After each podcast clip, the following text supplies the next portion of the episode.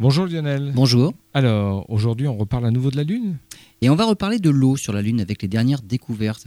La conquête de l'eau sur la Lune est en fait indissociable de la conquête lunaire elle-même. C'est bien évidemment de l'eau qu'on a besoin pour se désaltérer, mais aussi pour produire de l'oxygène pour respirer et du carburant pour les lanceurs. On sait que, tout comme pour la Terre, une bonne partie de l'eau sur la Lune a été apportée par les comètes lors d'un épisode de l'histoire du système solaire qu'on appelle le grand bombardement tardif. En témoignent les nombreux cratères qu'on voit un peu partout sur le sol de la Lune.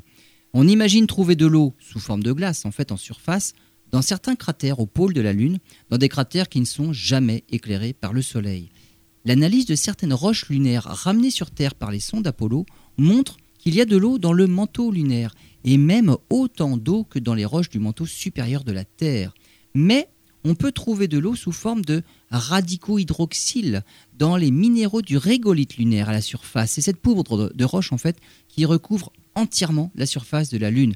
Les dernières mesures indiquent que l'eau piégée sous forme de radico-hydroxyle est très largement répartie sur la surface lunaire. Reste à prouver qu'on peut l'exploiter en quantité suffisante pour aller coloniser notre satellite.